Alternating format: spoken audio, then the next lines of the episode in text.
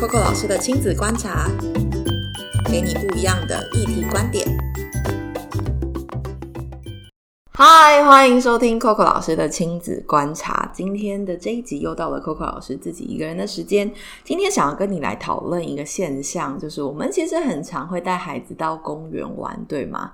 那到底去公园我们要学些什么事情？跟在公园里面我们到可以到底可以带孩子做些什么？你在电影里面一定有看过一个场景，就是孩子全部在公园玩，然后呢陪伴他的爸爸妈妈，多半妈妈比较多，然后还有一些就是呃家里面面可能会有一些帮手，然后就会坐在公园的旁边。所以公园其实很像那个大家交际跟大人交朋友的地方。例如说家庭主妇好了，他每一天带孩子到公园玩，其实那里就是他自己的出门的一个机会。所以呢。妈妈们就会在那里很开心的聊天、交朋友、交换资讯跟情报。通常交换情报比较多。我最常听到就是：哎，那你们小学要去哪一念呐？哎，那个幼儿园怎么样啊？啊，那个小学好不好排呀？啊，多半都是这些问题。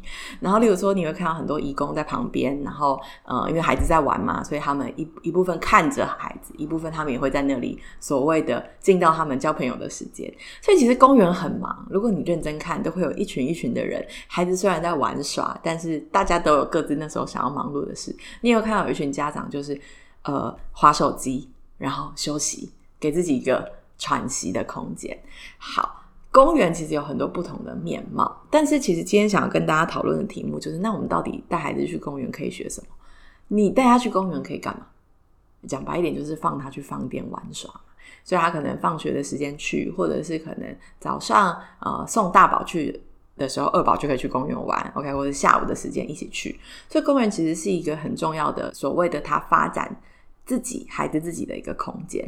除了硬体以外，大家都知道，这前几年应该从一五年开始，如果我没记错的话，就是有一群妈妈，他们是特工模嘛，所以他们就不断在那个那个公园游乐场里面倡议，跟大家说，我们要给孩子一个能够玩耍的地方。然后他们从那个上街请义，然后到现在，真的有非常多特色公园的产生。可是你知道，其实公园是有一些些演进的。举例来说，我其实很常听很多的长辈，真的是长辈跟我们说，以前根本就没有公园，大家以前玩乐的场域就是那个他家到学校的这条路上。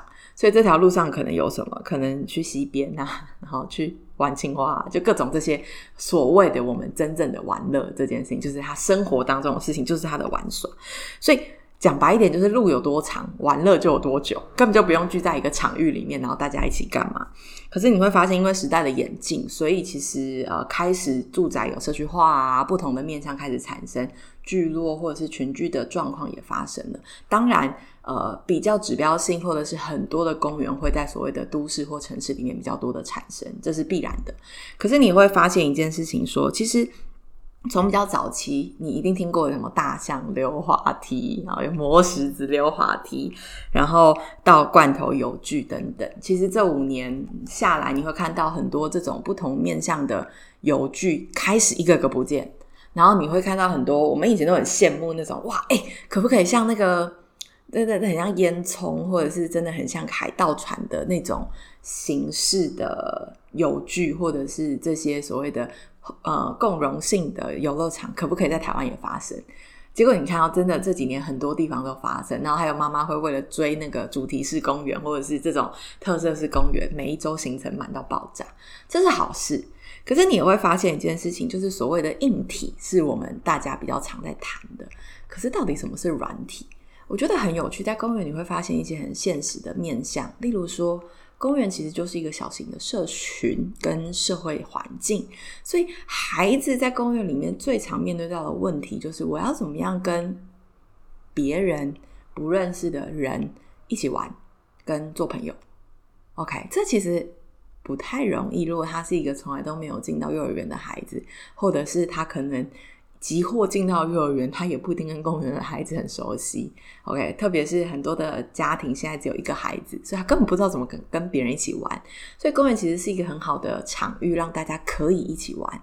所以你会发现在公园，他光要学会怎么样跟别人一起交朋友，就是一个第一个很大的难题。好，那怎么交朋友？其实跟带他去的家长或者是长辈有很大的关系。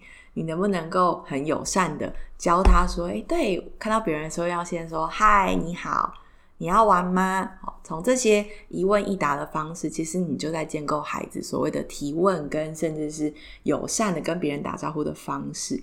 这件事情教你孩子怎么样做朋友跟打招呼，其实就可以从去公园玩耍开始啊。怎么做到这件事情呢？就是你教他，你示范一次给他看。哎，今天我们到公园认识一个小孩，你可以跟他说什么话？Hello，你好，你想玩吗？还是我们可以一起玩吗？这就是一个很友善的问答。好，这是一种。但最怕的是什么？你去玩哦，拜，我在这里看你哦。他就永远没有办法学到这件事，所以几乎他去公园玩，他是自己一个人在公园玩。OK，所以这是我们可以教孩子的。还有一些很有趣的事情是，你看公园其实很长，大排长龙，特别是现在因为那个共融式的特色公园太好玩了，所以。时间一到，那里会挤爆各种小孩。你要怎么样在这些场景里面教他礼仪跟礼貌？什么叫礼仪跟礼貌？举例，我们谈一件事情，等待。我们光要排队跟等待，其实对孩子来说就是一件很痛苦的事哦，因为他会觉得我为什么不能玩？或者是你会遇到一些一些孩子是他就是会插队，或者他就是不按照所谓的大家的规矩来走。那你该怎么办？你可以怎么样带着你的孩子来面对这件事情？所以其实你们去公园，呃，交了朋友以外，你其实是可以带孩子去讨论这些题目的。诶，我们今天要玩这个溜滑梯排队，可以怎么排？诶，可以怎么样？那个规则可能是什么？别的孩子又溜下去，你要看到他已经溜下去，你再溜下去，不要急着溜。为什么？因为避免可怕事件发生。这些其实都是我们的责任，我们是可以先。呃，在带孩子去之前做事先的讨论的，最怕的是我们就丢了他，然后就你去哦，我在后面看你哦，加油哦，妈妈都在，然后呢，然后就没了。OK，所以我觉得这是一个很有趣的点，就是哎，我们可以在公园里面教他怎么样学会等待，这是一个很好的学习场域。还有一个很有趣，是因为。你会发现这几年特色公园出来之后，大家一直在谈一件事情，叫做儿童的人权这件事情，到底是什么？到底为什么？好，你会发现说，给孩子自由玩乐的空间，这是大人对于孩子觉得他的人权上可以享有的。可是，其实你带孩子到公园里面去，除了这件事情以外，你也让他参与跟自由玩耍的权利。所以我其实觉得很常会观察家长在带孩子去公园玩的时候，有一些会有一些限制，例如说，这个太危险了，你不要玩。太高了不行，所以你会发现说，我们其实，在集或是一个安全性的范围内，我们都会对它有所谓的限制。所以，其实我反而会觉得说，如果它已经是公园了，它已经在这几年做了很多的调整，你就相信你的孩子，放手让他去玩吧，然后让他自己去感受、体验在这些公园里面可能会发生的事情。更重要的，其实是你能不能够让他在这些场域里面，我们。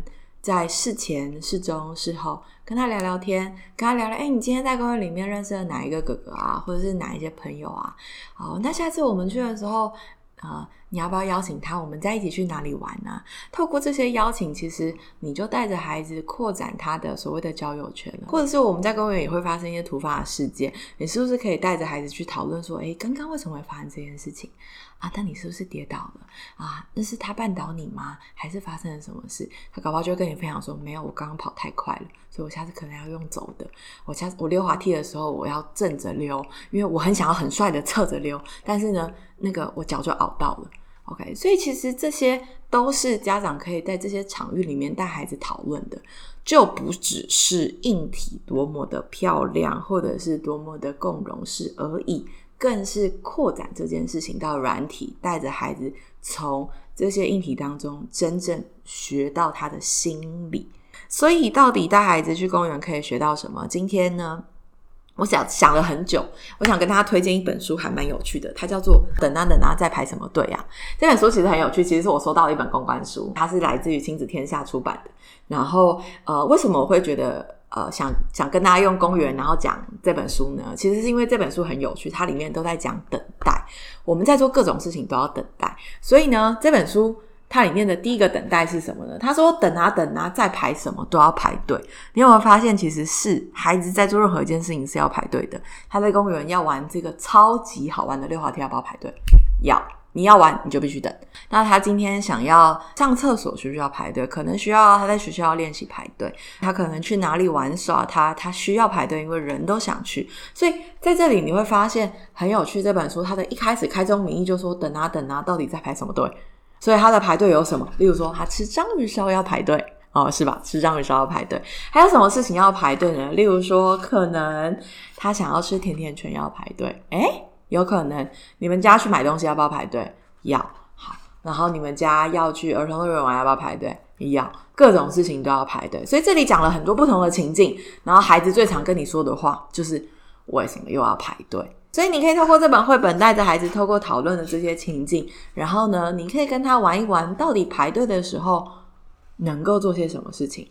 好，大家最常讲的是，那我们这次又要排什么？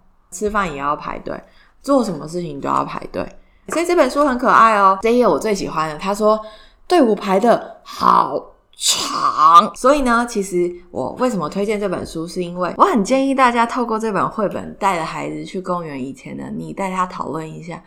哦，那今天我们要去这里，可能有很多人，特别是周末，那你还想去吗？那如果你想玩，我们就要付排队的代价哦。那排队的时候，如果你觉得很无聊，你可以做些什么？哎，你搞不好就可以教他三个问候前后旁边的人的说法，然后搞不好他就交到了好朋友了。所以今天要跟你推荐的这本书，来到了我们每一次的工商时间。这本是一本公关书啊，哈，以后就是想要请老师叶配也是可以。好，但这不是今天的重点。Anyway，为什么推荐这本书？其实是因为它其实是一个系列，叫做“小小思考家”系列。所以在后面呢，你会看到不同的老师，其实为了这本书给了一些不同的题目。举例来说，你有看到温美玉老师，他有讲到说，诶，到底在排队的时候，我们可以带孩子做什么？他讨论的其实是呃。所谓的追随跟从众的这样的题目，每个人想的可能不一样。OK，然后还有例如说像毛毛虫儿童哲学基金会的创办人杨老师，他其实也谈到了这本书，其实在于公民议题上面可以带孩子讨论什么样的题目。还有大家可能比较熟悉的，例如说何潘潘老师等等，他们都有提到了一些题目，让你可以透过这里面的题目跟孩子讨论。所以呢，推荐给大家这本是高田纳生老师写。的书是二零一三就得到了日本绘本奖，所以如果你很喜欢，也很想找来看看的话，很欢迎你去把它买来，或者是想办法，你一定比我知道怎么样可以得到它。Anyway，今天呢这一集要结束了，结束以前呢。